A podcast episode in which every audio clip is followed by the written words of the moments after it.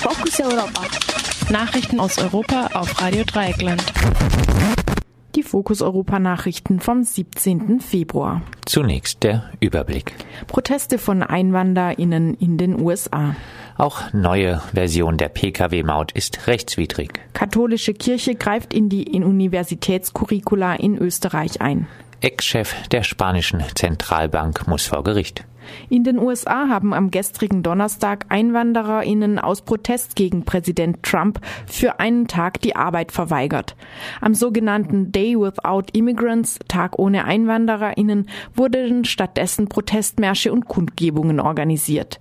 Wie viele Menschen an den Aktionen teilnahmen, ist unklar. Die New York Times sowie der Spiegel berichteten von tausenden geschlossenen Cafés und Geschäften, leeren Klassenräumen und Baustellen im ganzen Land. Sogar das Café im US-Senat war vom Protest betroffen und blieb den ganzen Tag geschlossen. Getragen wurde der Protest maßgeblich von EinwandererInnen aus Lateinamerika. Sie sind von den in den letzten Tagen verstärkt durchgeführten Razzien und Abschiebungen besonders betroffen. Gleichzeitig sind große Teile der US-Wirtschaft von EinwandererInnen abhängig, auch von solchen, die ohne Papiere und undokumentiert eingereist sind. Seit 2007 ist die Zahl der im Ausland geborenen ArbeiterInnen um 3,1 Millionen auf insgesamt 25,9 Millionen angestiegen. Der größte Teil von ihnen arbeitet in der Gastronomie und Bauwirtschaft. Auch die neue Mautversion von Bundesverkehrsminister Alexander Dobrindt verstößt gegen EU-Recht. Zu diesem Schluss kommt ein Rechtsgutachten des Bundestages. Dobrindt hatte sich vergangenen Jahre mit der EU-Kommission auf einen Kompromiss geeinigt, der die befürchtete Diskriminierung von EU-AusländerInnen in Deutschland vermeiden sollte. Das neue Gutachten, das im Auftrag der Bundestagsfraktion der Grünen erstellt wurde, weist jetzt aber in eine andere Richtung. Demnach ist eine Maut, die nur EU-AusländerInnen betrifft, nicht mit europäischem Recht vereinbar.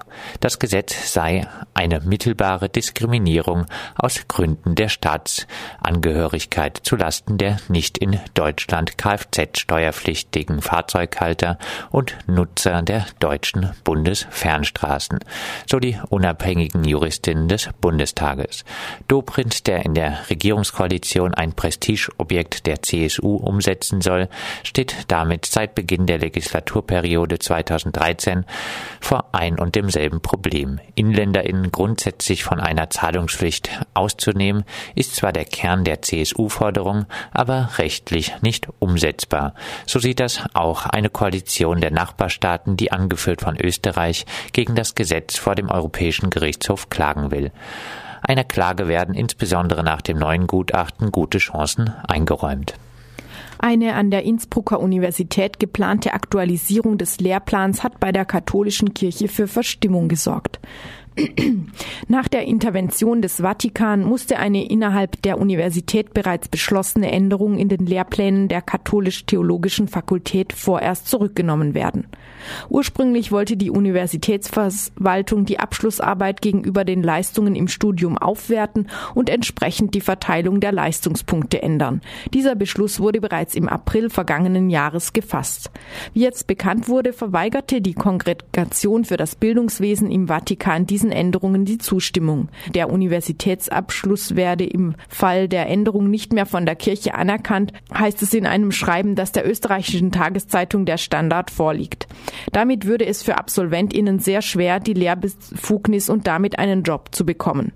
Daraufhin zog der Senat der Universität die geplanten Änderungen für die theologische Fakultät zunächst zurück.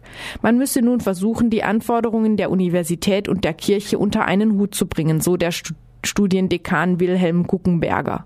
Er sieht in der Intervention der Kirche keine ungebührliche Einmischung. Anders die grüne Wissenschaftssprecherin Sigrid Maurer, die darin einen Widerspruch zu zur in der Verfassung verankerten Wissenschaftsfreiheit sieht. Der österreichische Staat hat in einem Vertrag mit dem Vatikan, dem sogenannten Konkordat, der Kirche unter anderem die Befugnis eingeräumt, Professoren und Dozenten sowie Studienpläne an den katholisch-theologischen Fakultäten abzusegnen.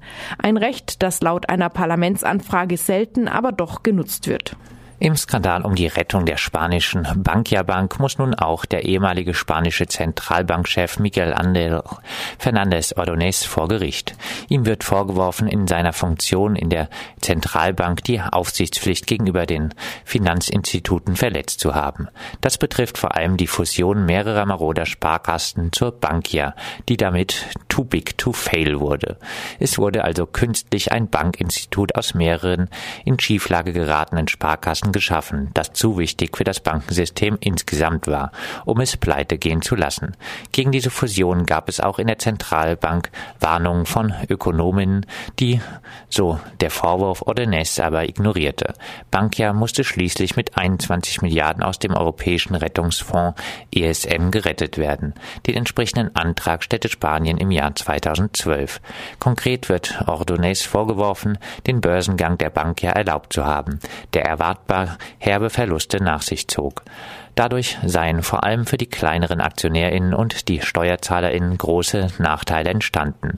Ordonez, der Mitglied der Sozialistischen Partei PSOE ist und Staatssekretär in der Regierung von José Luis Rodríguez Zapatero war, war bislang von einem parlamentarischen Untersuchungsausschuss zur Bankenrettung verschont geblieben. Das hat sich mit der offiziellen Strafverfolgung durch die Justiz nun geändert. Nun hat sich auch die PSOE zu einer Aufarbeitung im Parlament entschlossen.